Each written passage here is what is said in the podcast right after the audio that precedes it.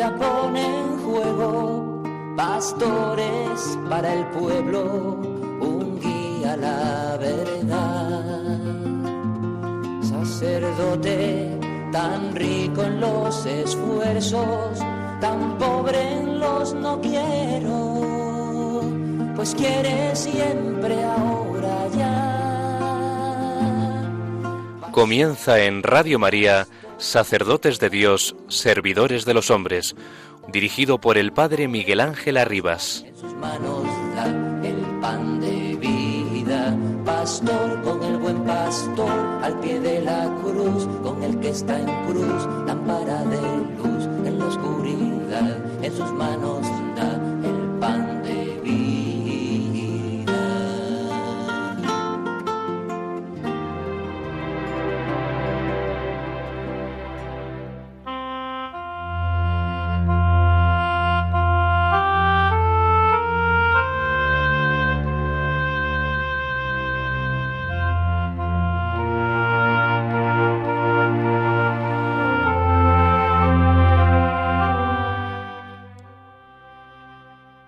En este tiempo, mientras los vientos gélidos de la guerra y de la opresión aún siguen soplando,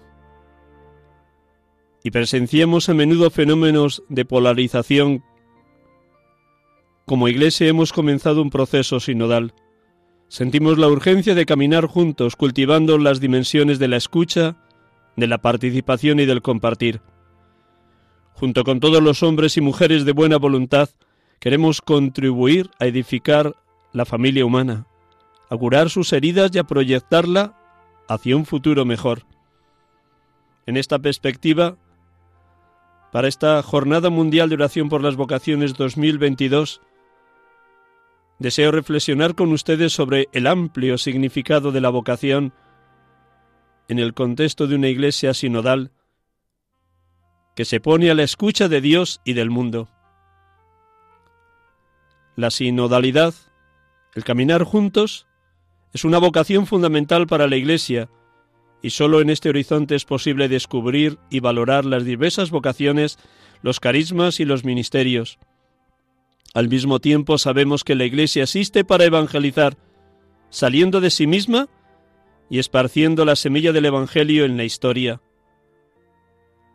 Por lo tanto, dicha misión es posible precisamente haciendo que cooperen todos los ámbitos pastorales y antes aún involucrando a todos los discípulos del Señor.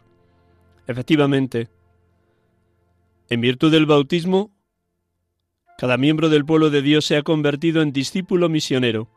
Cada uno de los bautizados, cualquiera que sea su función en la Iglesia y el grado de ilustración de su fe, es un agente evangelizador.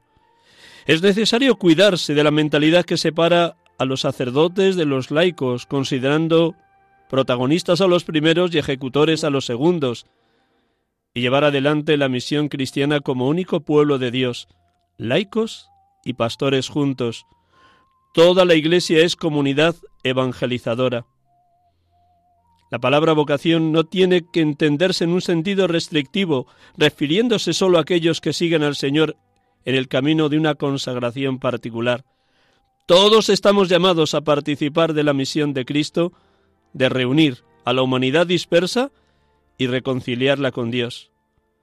Mas en general toda persona humana, incluso antes de vivir el encuentro con Cristo y de abrazar la fe cristiana, recibe, con el don de la vida, una llamada fundamental.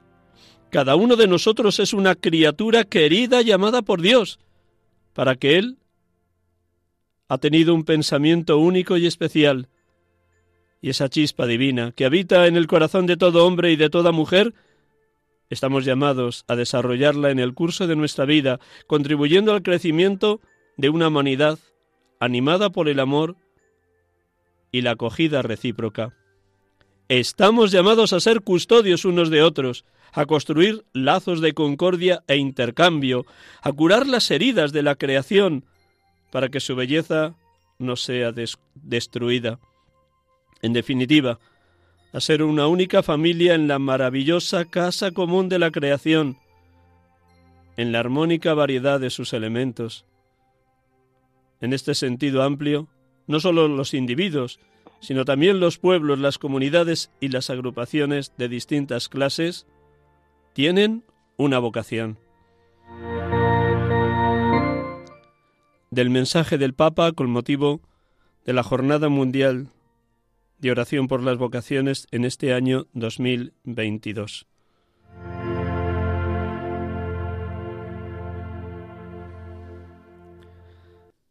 Hermanos y hermanas, buenas tardes a todos. Estamos con ustedes en este programa habitual de la tarde de los domingos, sacerdotes de Dios, servidores de los hombres, en este cuarto domingo del tiempo de Pascua, 8 de mayo 2022.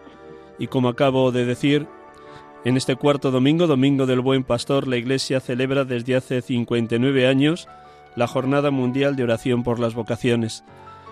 El Señor Jesús nos dejó una misión, la mies es mucha, los obreros pocos, rogad al dueño de la mies que envíe obreros a su mies.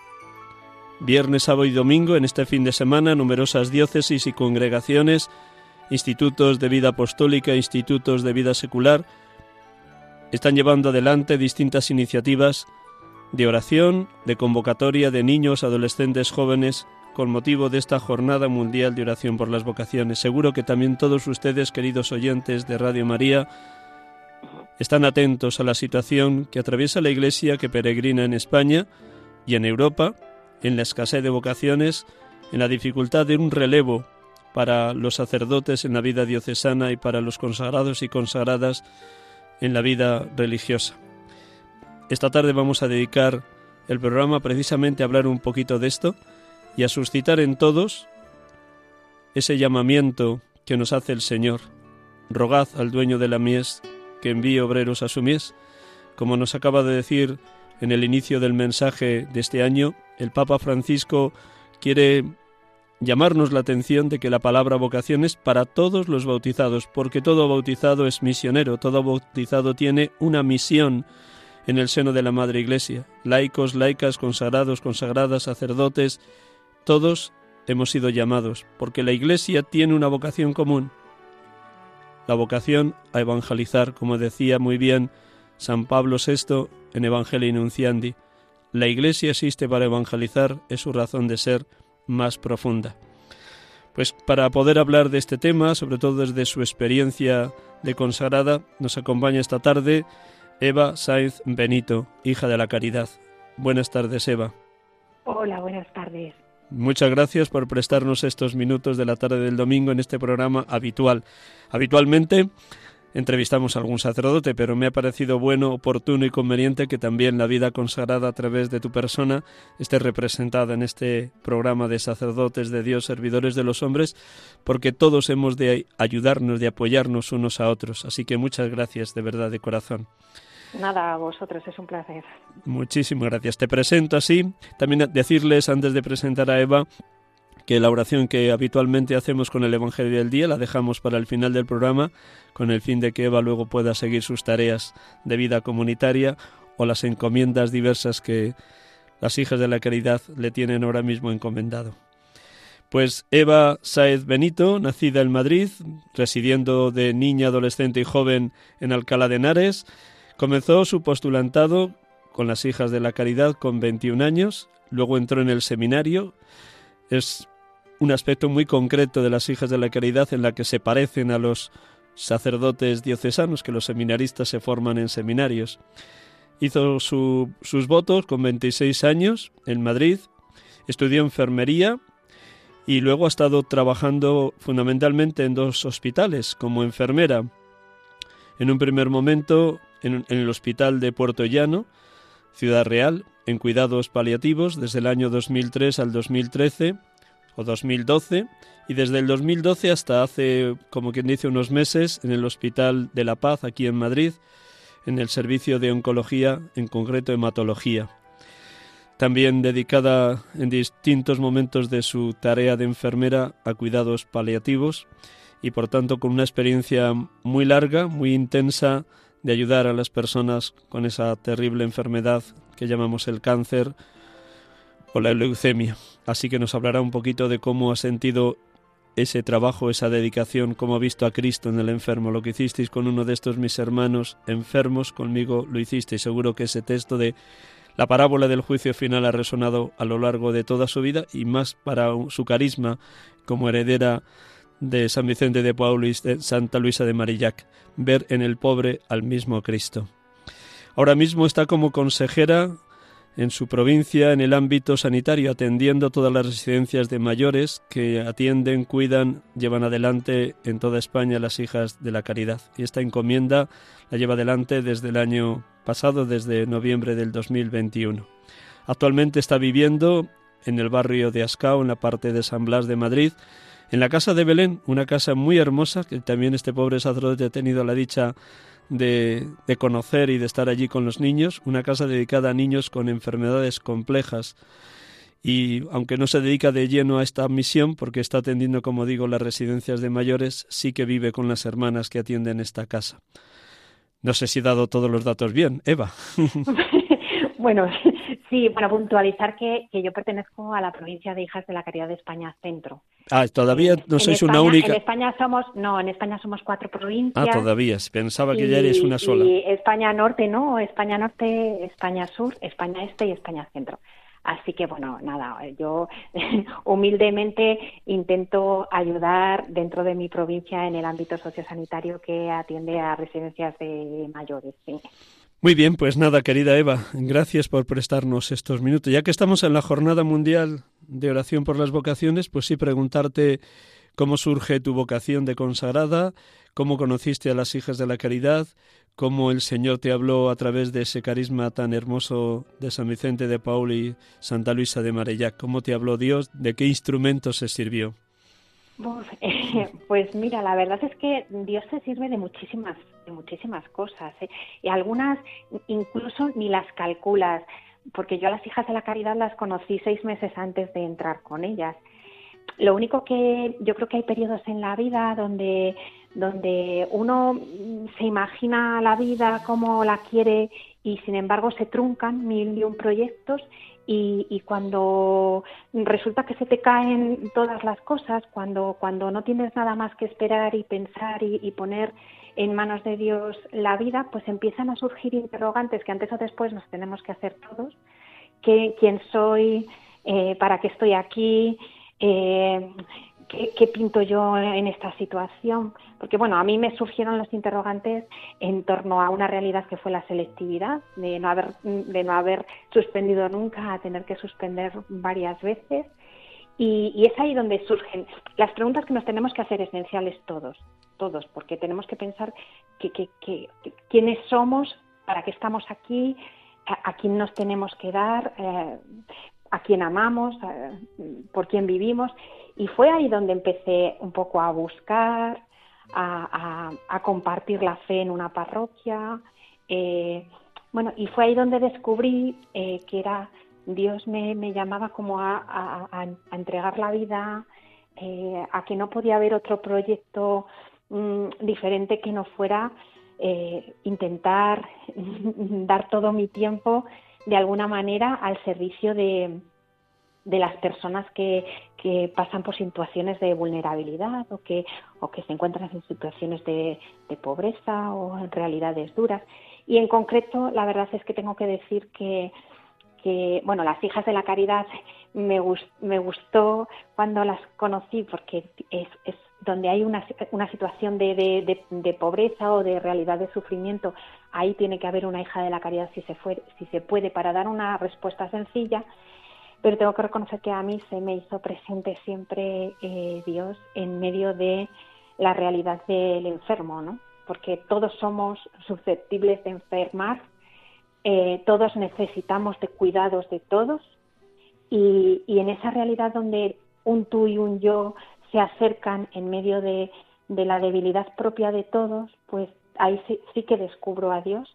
Y, para mí es una presencia tan real eh, en la relación con la gente que, bueno, pues que me sedujo de tal manera que intento seguir cultivándola y viviéndola en medio de, bueno, pues de las dificultades a veces que tienen cada día, pero, pero Dios se hace presente en lo cotidiano, tampoco hay que hacer grandes cosas, pero si, si, si, te, lo, si te lo planteas, si lo buscas, y si pones atención en lo que vives cada día, y yo en concreto en el cuidado como, como enfermera, pues cada día son más de un regalo, desde luego. Deduzco por tus palabras que esas preguntas, ¿quién soy yo? ¿De dónde vengo? ¿A dónde voy? ¿Por qué vivo? ¿Para qué vivo? ¿Qué hay detrás de la muerte? ¿Por qué existe el mal? ¿Cómo atender a los enfermos? ¿Cómo ser más sensible con los que son más vulnerables? Esas preguntas no surgen así por arte de magia, más en una cultura tan alejada de Dios, sino que con 18, 20, 22 años, antes de entrar el postulantado, seguro que hay una familia que también sembró en ti la fe y una parroquia. ¿Cómo viviste esos años de infancia, adolescencia y de juventud en esa búsqueda de la verdad? Bueno, yo tengo que dar gracias a Dios, la verdad, porque he nacido en una, en una familia creyente. Eso, eso hoy en día no todo el mundo tiene esa, esa, pues esa facilidad o ese, ese pozo que te posibilita el poder entrar a formar parte de una comunidad de fe, dentro de una parroquia. Estudié en, colegios de, religiosos, dos comunidades de, consagradas y una comunidad de consagrados. Pero sí que es verdad que cuando se me plantea de una forma más palpable eh, el, cuestionarme mm, para qué es mi vida, eh, tengo que decir que aunque han participado muchas personas, una de las que más me, impactó y me hizo cuestionarme fue un sacerdote diocesano. Enhorabuena. ¿En qué parroquia, perdona que te pregunte, qué parroquia de Alcalá de Henares?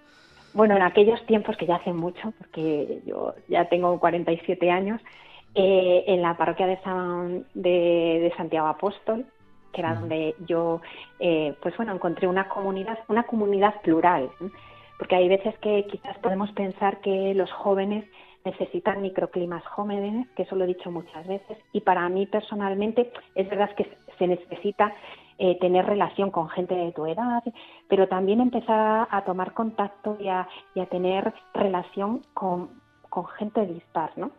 Y, bueno, pues fue allí donde yo me encontré con un sacerdote que, que me brindó todo el tiempo del mundo, que me escuchó todo lo que tenía que escucharme, que, que nos dio a todos la posibilidad de compartir mil y una experiencias, compartir la fe, compartir actividades, que no tenía nada suyo, que era todo, todo, todo generosidad y gratuidad. Pues bueno, pues sí que es verdad que eso a mí me, me cuestionó. Y dije, pues, si esta persona vive eh, de una manera tan intensa eh, su relación con el Dios con el que se ha encontrado y eh, pues pues pues yo tendré que plantearme también si mi vida se tiene que cuestionar igual, ¿no? Y bueno, pues ah, es verdad que, ah, ahí, ah, ahí fue donde empezó todo. No sé, hay, hay veces que la gente pues encuentra su vocación, pues a lo mejor mm, en una conversión eh, drástica. Bueno, lo mío creo que fue un camino, un camino de, que las, personas con las que he ido pasando, pues desde pequeña, en la educación que he recibido, todas han ido poniendo un, pozo. Yo siempre digo que estamos formados de pequeños ladrillos que otras personas han puesto en nosotros. Y lo siento así desde pequeña e incluso con algunas de las personas a las que he atendido y que en mí mm, me han posibilitado que haya un pequeñito ladrillo con su nombre eh, en mi interior que hacen ser lo que soy yo. Y esto de verdad que lo vivo con esa, con, lo más real de este mundo, como lo más real. ¿no? Y, bueno, pues sí que desde pequeña he tenido esa, esa posibilidad, ¿no? Tanto con las, las religiosas con las que estudié, los religiosos con los que estudié, ¿no? Eh, el sacerdote que me posibilitó esto. Con esto, está con esto está señalando algo que también señala el Papa Francisco en Evangelii Gaudium, y es la importancia para, para que pueda surgir una vocación del acompañamiento espiritual. Quizás es uno de los ladrillos que tú señalabas en, en el desarrollo de cualquier vocación, en este momento de la historia de la Iglesia, como un elemento esencial, el acompañamiento espiritual, ¿no? Pues sí, sí, a mí en concreto eh, este sacerdote fue quizás un pilar importante, pero creo que nunca tenemos que, perder de vista que todos somos mediación con todos. Es decir, nadie, nadie vale tan poco que no pueda hacer mediación de Dios hacia la persona con la que se relaciona y, todo el mundo puede ser testigo y testimonio simplemente con una mirada eh, del cariño y del amor que Dios nos tiene a cada uno de nosotros, porque, porque de alguna manera, y de verdad que no quiero que esto suene como palabras huecas, porque no lo son, yo así lo experimento, ¿no? En la medida en que he podido relacionarme con la gente de tú a tú, eh, incluso cuando has llegado a, compartir, eh, pues bueno, cosas como muy personales y muy íntimas, sin esperarlo y sin buscarlo, es cuando te das cuenta que nos vamos enriqueciendo unos a otros y que nos vamos ayudando a unos, unos a otros a encontrar el camino que, que buscamos, ¿no? Entonces, pues claro, es que cualquier persona con la que entras en relación y compartes, y más si se comparte la fe, todos somos mediación y todos nos ayudamos unos a otros a poder descubrir el Dios con el que convivimos, porque no está fuera de nosotros, ¿no? Es que está con nosotros, entre nosotros, y nos acompaña como la persona que es, no es una idea que a mí es una de las cosas que, me preocupan a veces, ¿no? Porque la religión no es una idea, es una relación con una persona que está viva y que nos acompaña, ¿no? A veces, pues cuesta verla en algunas realidades de la vida, pero, pero está, está. Y si le dejas antes o después, eh, lo percibes, ¿no? Y, y, esa es mi, mi, experiencia diaria, que en medio de todo, ¿no? De, de la normalidad, de, la, de las realidades de, de dificultad, del trabajo, de, pero esa es mi, mi experiencia, no puedo decir otra cosa en estos días, la verdad. En él vivimos, nos movemos y existimos, que decía San Pablo, que decía San Pablo en el aerópago de Atenas. En los años de formación, tanto en el postulantado como en el seminario, no sé si ya tenías bien definida que de los distintos modos de ejercer tu, tu carisma de hija de la caridad, cabría este de enfermera. ¿Fue algo que tú sugeriste a tus formadoras o es algo que te, te propusieron ellas? Pues mm, mira, la verdad es que yo siempre eh, en el diálogo que se tiene con, pues, con tus superiores, con, con tus formadores, eh, yo siempre he expresado, siempre había expresado que yo a Dios me lo encontré entre los enfermos y que la atención y el cuidado hacia el otro que, pasa por una situación de, enfermedad, para mí era lo que me llamaba. También es verdad que en medio de ese diálogo las personas que en ese momento están en, en el servicio, en servicios de responsabilidad y de gobierno, nunca van a imponer nada para lo que tú no seas capaz, ¿no? Eh, si a mí me piden dar clase, pues yo creo que no tengo cualidades para ello eh, y no me vería capacitada, ¿no? O, de alguna manera tampoco serviría. Las hijas de la caridad atendemos en múltiples realidades, siempre que es posible, tanto en los colegios como, como en la atención a los enfermos o a los mayores o, a las personas que viven en, riesgo de, exclusión en la calle o a drogodependientes. Bueno, pero todos tenemos un don y eso es eh, lo que lo que hay que hacer es intentar cada, cada uno canalizarle hacia hacia donde puede desarrollar más ese don. Y yo siempre había expresado que el mundo del cuidado y, de la atención sanitaria era, era por donde yo me, me, sentía como, como más libre, más capacitada. Y la verdad es que, pues bueno, tengo que dar gracias a, Dios y a mis superiores que en todo momento me escucharon y, y bueno, cuando menos lo esperaba me lo posibilitaron, ¿sabes? Que, que desde ahí bueno, pues también son regalos de Dios mm, con mediaciones humanas, ¿no? Pero sí, siempre he tenido, de alguna manera, eh, es donde más, donde más me, he encontrado fácilmente con el Dios que nos acompaña. Porque, porque además es que eh, en esta atención no es que tú des y otro recibe, es que ¿quién no, quién no tiene la posibilidad de enfermar? Pues es que todos en algún momento tenemos que pasar por esa situación y todos necesitamos de todos para el cuidado, ¿no? Así que... ¿Cómo viviste los primeros meses en el hospital de Puerto Llano y en, ese, en esa atención de cuidados paliativos? ¿Cómo te ibas encontrando a Cristo en los enfermos que te asignaban en el hospital? Mm, bueno, en, en, en, eh, bueno, en Puerto Llano me estrené como, como hija de la caridad enfermera. Sí que es verdad que en algún momento, pues, eh, mis compañeros, que yo era la única hermana en, un hospital eh, público, al principio, eh, pues a, la gente a lo mejor le choca, luego cuando convives con la gente, son gente tan buena que, que en medio de la pluralidad, pues, se puede trabajar eh, muy bien. Es como lo que nos, nos invita el, el Papa, ¿no? A, intentar trabajar todos juntos, ¿no? Todos juntos dentro de la Iglesia y, ¿por qué no todos juntos, aun cuando haya gente que no esté dentro de la Iglesia? Y yo reconozco que como hija de la caridad, para mí eso ha sido una riqueza en todos los servicios en los que he estado. Que he podido trabajar con gente creyente y con gente no creyente, que nos ha unido eh, eh, la atención y el cuidado hacia la persona y que ahí hemos compartido cada uno desde la visión que tenemos, ¿no? Yo desde la visión de fe, el, poder intentar eh, descubrir en medio de ese cuidado a Dios, Dios que lo descubro en el que, en el que estoy cuidando y al mismo tiempo intentar que, que esa persona a la que cuido descubra pues, pues por lo que hago, por lo que digo o por, por, por, cómo hago las cosas, que descubra que Dios está con él también. Y en Puerto Llano, pues la verdad es que fue una gracia, porque eh, empecé en medicina interna como una enfermera novel. Eh, ahí me enseñaron muchísimo y, y, desde ahí salté ya a un servicio de cuidados paliativos a domicilio. Creo que los domicilios eh, son un ámbito bien sagrado para atender a los enfermos el que puedan eh, estar con su gente en medio de sus cosas, de su historia, en su casa y el poder posibilitarle esos cuidados eh, eh, en, su, en su lugar, en su sitio donde ha trabajado, donde ha vivido, donde ha compartido con su familia, pues es un regalo, ¿no? Y, y, en Puerto Llano pues pude, pude desarrollarme como, como hija de la caridad enfermera pues en este servicio, ¿no? 100 kilómetros a la redonda, porque era, teníamos que atender también a, pueblos, y allí aprendí a, pues eso, a respetar la historia de la gente como un ámbito bien sagrado, ¿no?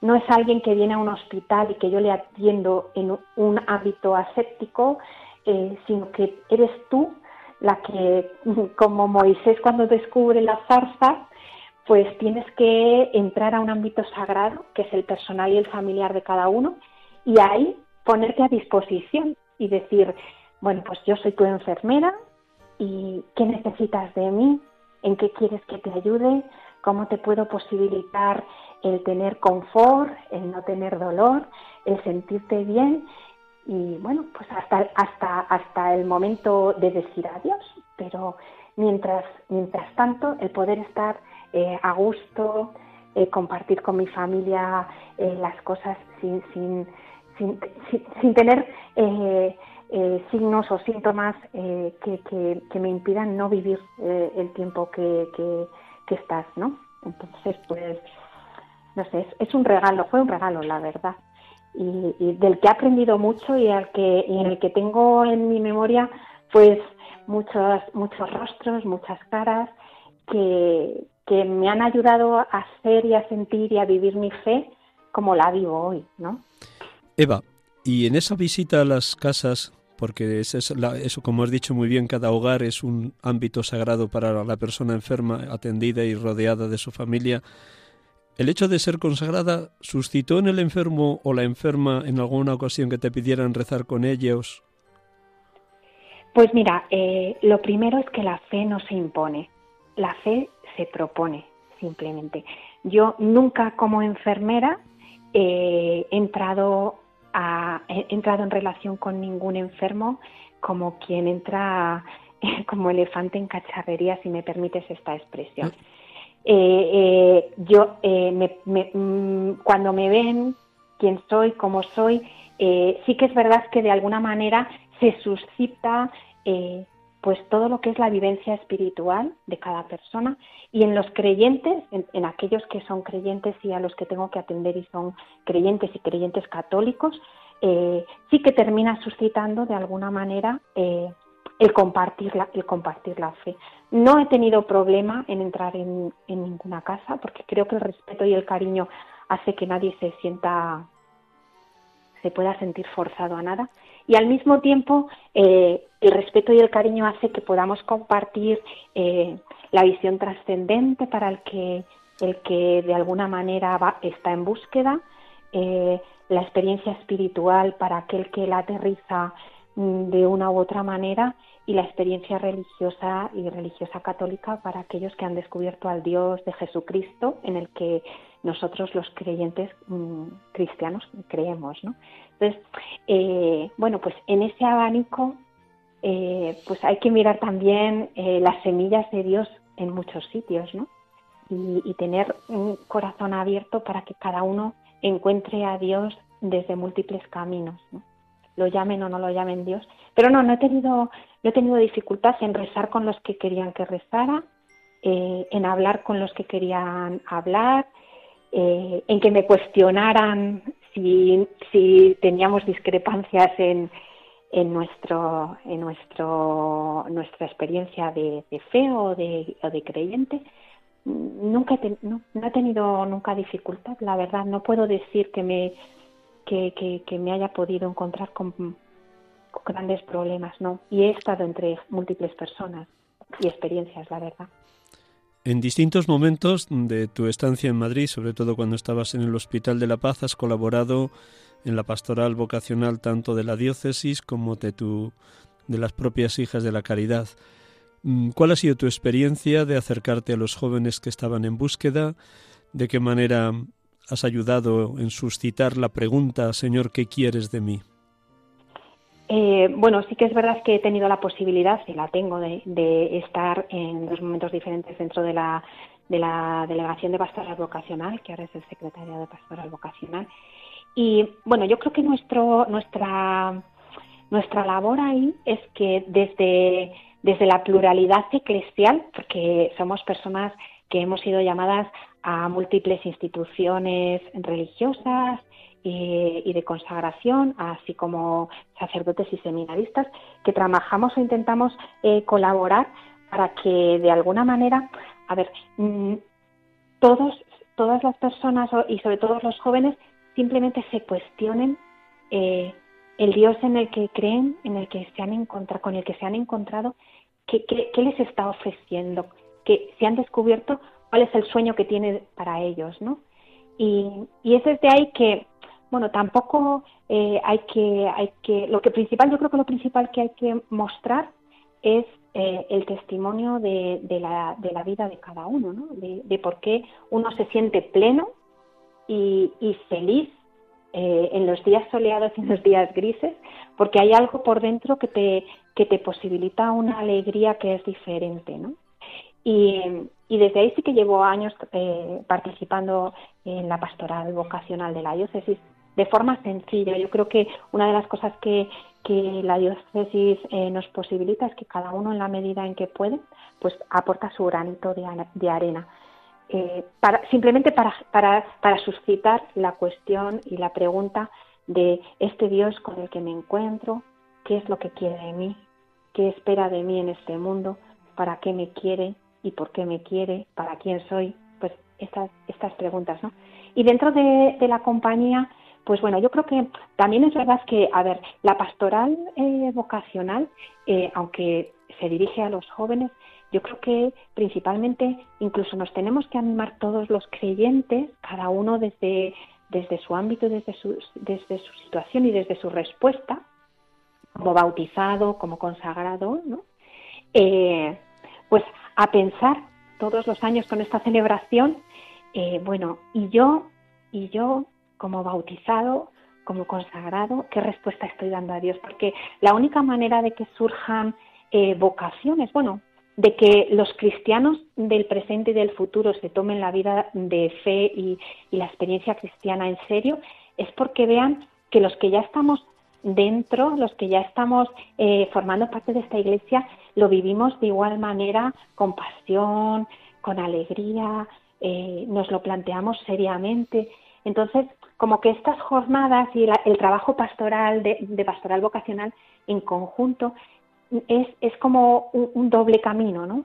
Un camino hacia los jóvenes que tienen, tenemos que suscitarles pues esta pregunta, pero también hacia, hacia los que ya somos veteranos, que tenemos que, que seguir formulando y formulándonos y nosotros qué hacemos aquí, cómo lo vivimos, cómo nos relacionamos con Dios, qué es lo que hacemos, cómo transmitimos la alegría, cómo vivimos la respuesta, no sé, es, es una labor bonita porque en el fondo es, es testimoniar. ¿eh? Aquí eh, no es cuestión de sacar vocaciones hacia una cosa o hacia otra, hacia una comunidad o hacia otra. No es cuestión de cantidad, sino de que cada uno descubra el proyecto de Dios sobre él, que es diferente, ¿no? Porque mal haríamos si quisiéramos sacar cantidad de vocaciones cuando realmente no, son, no están llamados a lo que nosotros estamos invitándolos, ¿no? Sino que cada uno tiene que buscar dónde Dios le quiere. Y ya está. Y y Dios sabrá en la libertad de la respuesta de cada uno. Pero bueno, ahí, ahí, vamos, ahí vamos caminando, tanto en, la compañía, eh, en, los, en los diferentes sitios en los que estamos, porque bueno, si estamos en un colegio se trabaja de una manera, si estamos en una parroquia, eh, pues eh, colaboramos de otra. Y, y sobre todo, pues en todo ámbito, el poder plantearnos y ayudar a plantear eh, que tengamos la edad que tengamos, la vocación es desde que uno nace hasta que uno muere. Es decir, que todos nos tenemos que plantear qué es lo que Dios quiere de nosotros en el aquí y en el ahora, ¿no? Lo que sí tienes cierto, por tus palabras lo deduzco, es que Dios sigue llamando, porque como decía el Papa en el mensaje, del fragmento inicial del mensaje de este año 2022, es que todo bautizado es un vocacionado, que todos tenemos una misión en la Iglesia y tenemos que ayudarnos unos a otros a descubrir quien no lo haya descubierto y a consolidar quienes ya tenemos eh, la llamada mm, bien concreta, tenemos que ayudarnos a consolidar esa vocación. Es así, tienes esa total certeza, Eva. Hombre, por supuesto, primero porque Dios no es una idea, sino que es una persona y puesto que las personas somos personas en relación, Dios no puede dejar de llamar porque no puede dejar de relacionarse con nosotros, que sería no sería el Dios de Jesucristo, yo no sé, sería otra cosa. Entonces, claro que llama continuamente con nombres y apellidos y en las realidades diarias de cada una. Me imagino que tú como sacerdote vivirás una realidad desde el contexto en el que te mueves, ¿no?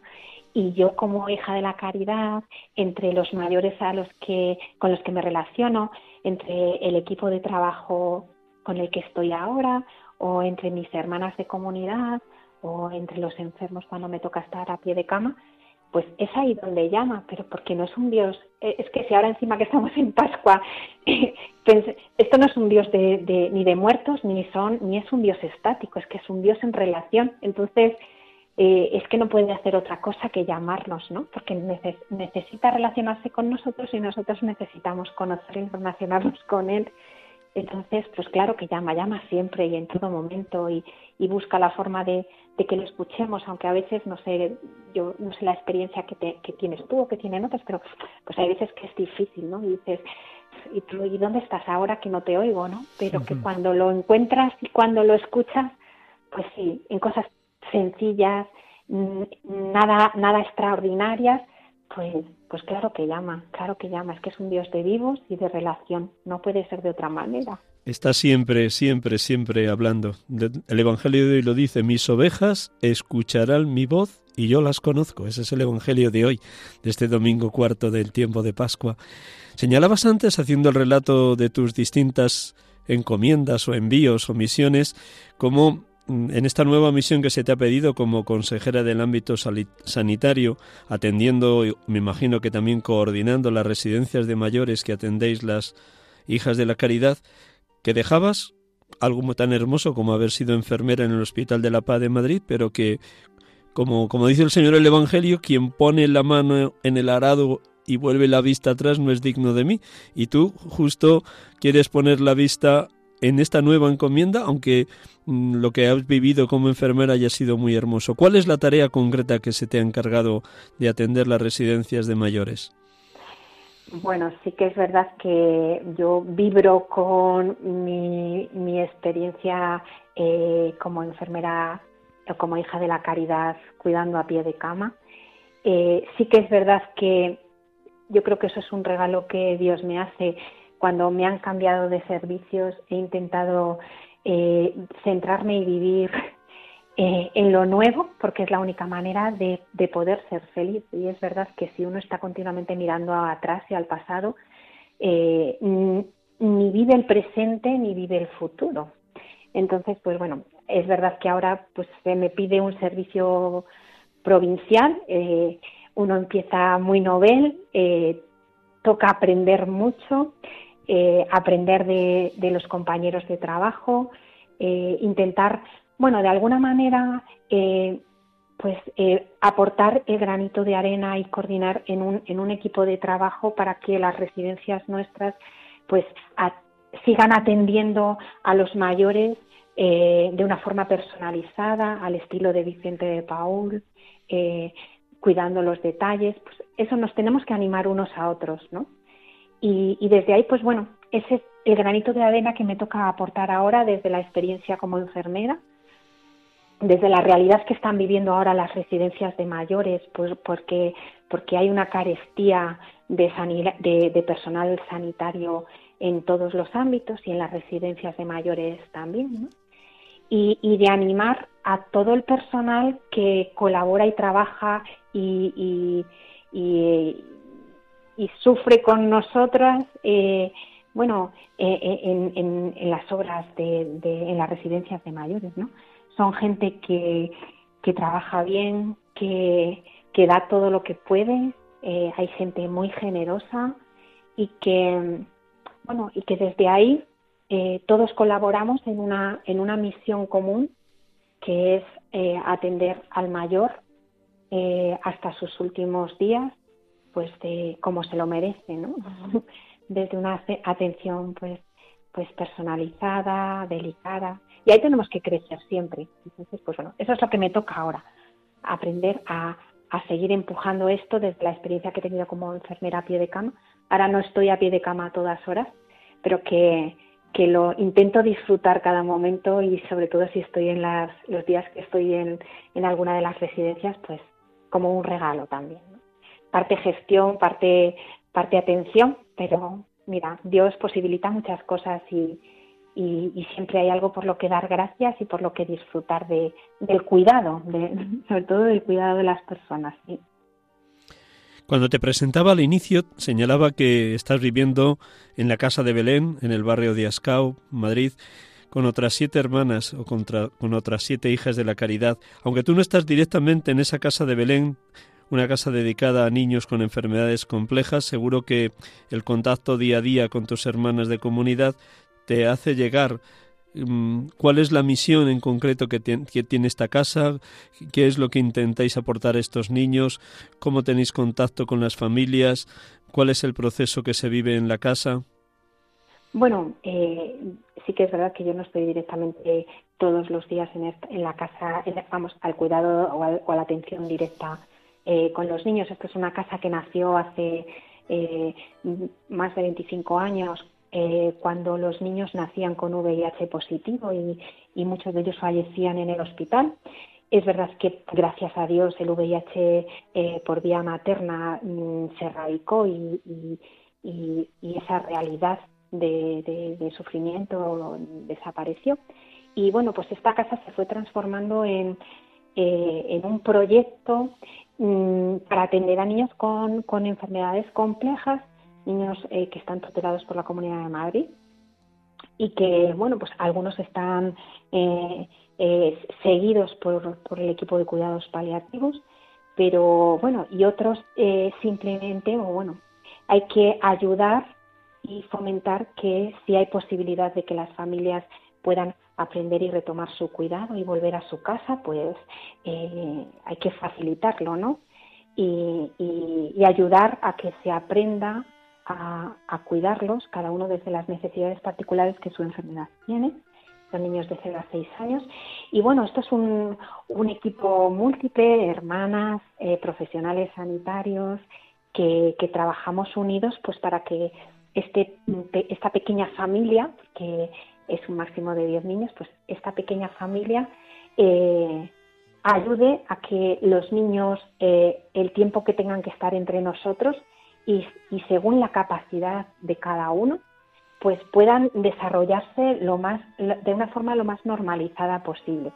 porque es verdad que muchas veces aquellos que creemos que tenemos todas las capacidades del mundo no las disfrutamos ni las aprovechamos y aquellos que tienen mermadas sus capacidades, eh, pues resulta que si les estimulas, si les ayudas, si les quieres, si les facilitas, pues quizás las aprovechan más que, nosotros. Entonces, pues bueno, desde ahí es una obra muy bonita, es verdad.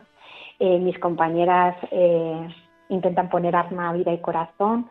Los profesionales que atienden la casa son unos encantos y, se vuelcan con los niños de una forma tan delicada y tan bonita que siempre te, te, aportan y, y, te enseñan, ¿no?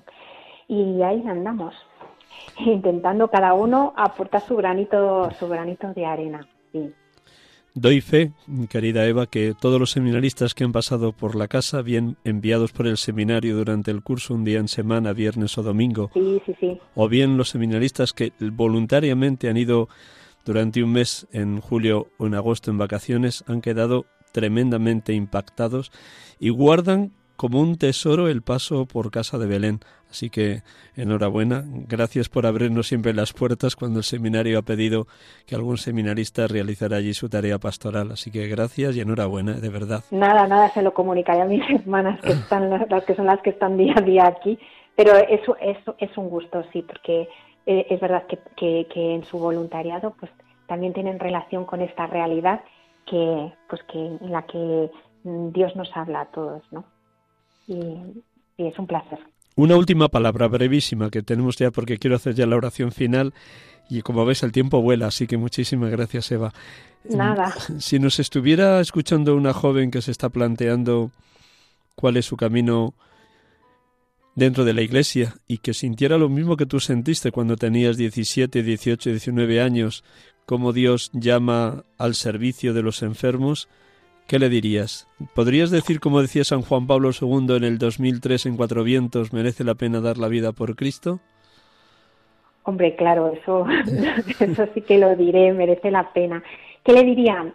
Le diría que no busque las seguridades perfectas porque no las hay, ni en una vocación a la consagración, eh, ni en cualquier otro tipo de vocación, porque si esperamos el momento oportuno, las, las seguridades todas eh, un poco hay que fiarse, le diría que no tuviera miedo.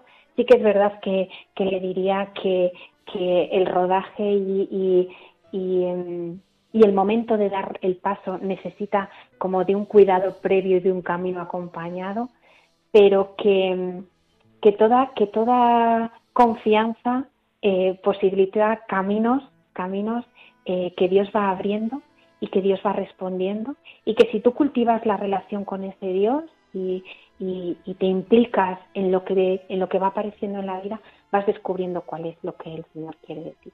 Esto no es un camino fácil, ni es una felicidad de risas fáciles, es verdad, pero es de, es de una felicidad serena, de una alegría estable eh, y de una fuerza que posibilita muchas veces que, podamos superar las dificultades que la vida trae, la trae en cualquier momento. Así que nada, yo que no tenga, que no tenga miedo, que busque a Dios, que quien lo busca lo encuentra y que lo busque en la relación, en la relación, que ahí va a encontrar cuál va a ser su camino. Entonces, pues nada, que ánimo. Quien tenga que ser hija de la caridad, que sea, ¿no? Y que venga, pero sobre todo que cada uno busque el proyecto que Dios quiere sobre, sobre él, ¿no? No, no lo que quieran otros, lo que esté de moda, lo que me no, no, lo que Dios quiere sobre ti, sea lo que sea. Y, y donde esté, será feliz. Muchísimas gracias. Doy fe que merece la pena dar la vida por Cristo. Gracias por tu testimonio, Eva. Voy a recordar a mis oyentes quién eres, por los que se hayan enganchado al programa ya iniciado. Hemos tenido la dicha de hablar esta tarde en este programa Sacerdotes de Dios, Servidores de los Hombres, con Eva Saez Benito, hija de la Caridad, enfermera y actualmente coordinando las distintas residencias de mayores que atienden en, en lo que es la provincia de centro de España, las hijas de la caridad. Eva, muchísimas gracias, que Dios te siga bendiciendo, que sigas irradiando la paz y la alegría que tus palabras nos han comunicado en esta tarde de domingo. Gracias, pues Eva. A vosotros, a vosotros. Dios te siga bendiciendo. Gracias. a vosotros también, igualmente.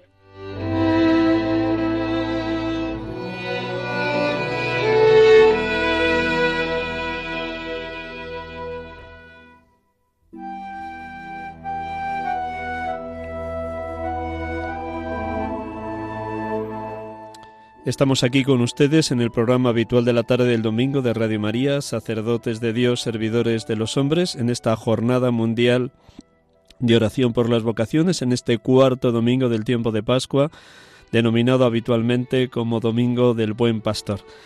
Y como no pudimos al inicio, por empezar directamente la entrevista con Eva Saez Benito, hija de la caridad, pues vamos a concluir el programa escuchando el Evangelio del día, que es breve, concreto, el final del capítulo 10 del Evangelio según San Juan, y desde ahí rezamos y ponemos muy en la mirada de Dios esa búsqueda de tantos jóvenes y adultos que están preguntándose, Señor, ¿qué quieres de mí? Señor, ¿dónde me necesitas en la Iglesia? Como decía el Papa en el mensaje de este año, todo bautizado es un vocacionado, porque todo bautizado tiene una misión que cumplir.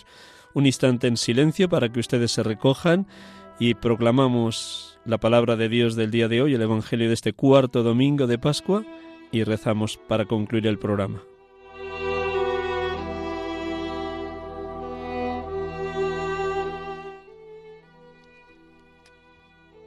Del Evangelio según San Juan. En aquel tiempo dijo Jesús, Mis ovejas escucharán mi voz, yo las conozco y ellas me siguen, y yo les doy la vida eterna. No perecerán para siempre, y nadie las arrebatará de mi mano. Lo que mi Padre me ha dado es más que todas las cosas, y nadie puede arrebatar nada de la mano de mi Padre. Yo y el Padre somos uno.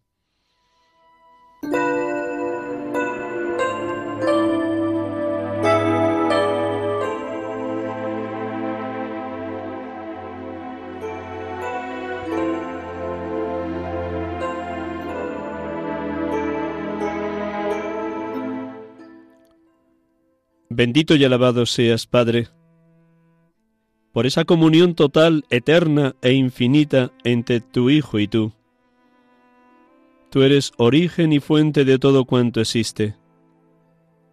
Acrecienta en nosotros esta verdad tan firme que nos comunica tu Hijo, el Verbo eterno. Yo y el Padre somos uno. Bendito seas, Padre, porque envías por medio de tu Hijo y por medio del Espíritu el deseo de cada uno de nosotros de escuchar la voz de quien es la palabra, y escuchándole dejarnos conocer más y más por Él, y dejándonos conocer, amarle más, a Él que es sabiduría divina, a Él que es palabra definitiva tuya, oh Padre, a los hombres, y conociéndole más, amarle con todo el corazón, con toda el alma y con todas las fuerzas, y amándole, seguirle de una manera incondicional. Bendito seas, Padre, Bendito y alabado seas Jesucristo, buen pastor, Cordero inmolado, Salvador de los hombres, porque nos haces partícipes de tu vida divina en cada Eucaristía. Nos adentras en el misterio trinitario, siembras en nosotros semillas de vida eterna. Nos vas configurando contigo, sacerdote, víctima y altar. Nos garantizas que estando contigo nadie nos arrebatará de la mano del Padre y de tu mano.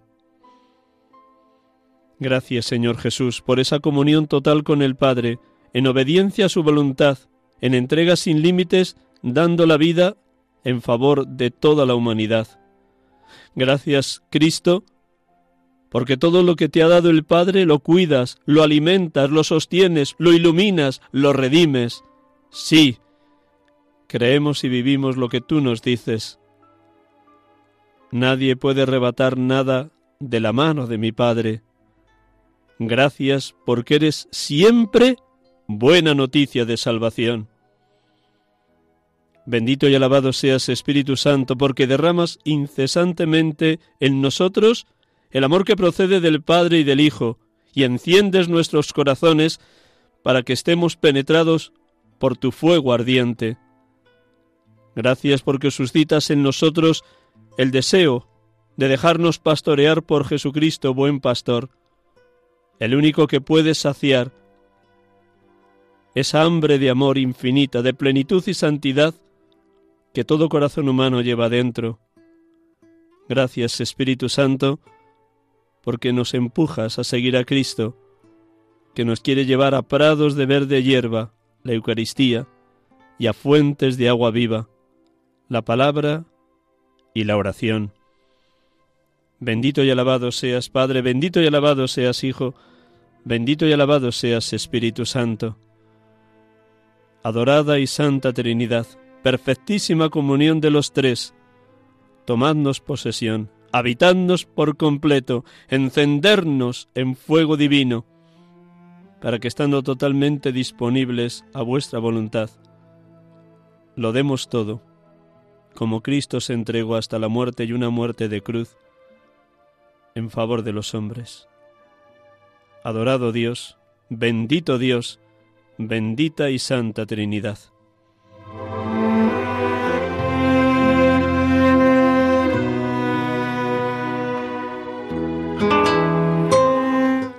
Buenas tardes, hermanos y hermanas, amigos y amigas.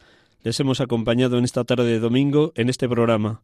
Sacerdotes de Dios, servidores de los hombres, aquí en Radio María. Hasta el próximo domingo, si Dios quiere, feliz domingo, feliz semana.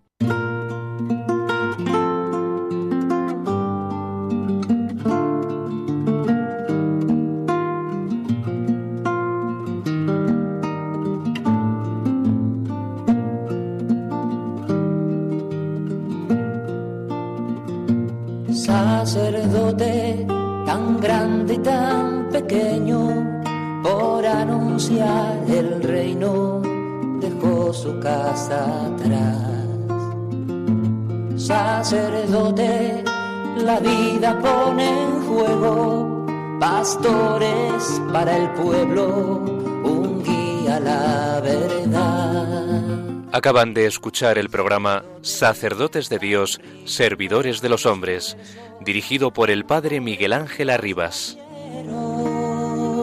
pues quiere siempre ahora ya. Pastor con el buen pastor al pie de la cruz, con el que está en cruz, lámpara de en la oscuridad, en sus manos da el pan de vida. Pastor con el buen pastor al pie de la cruz, con el que está en cruz, lámpara de luz en la oscuridad, en sus manos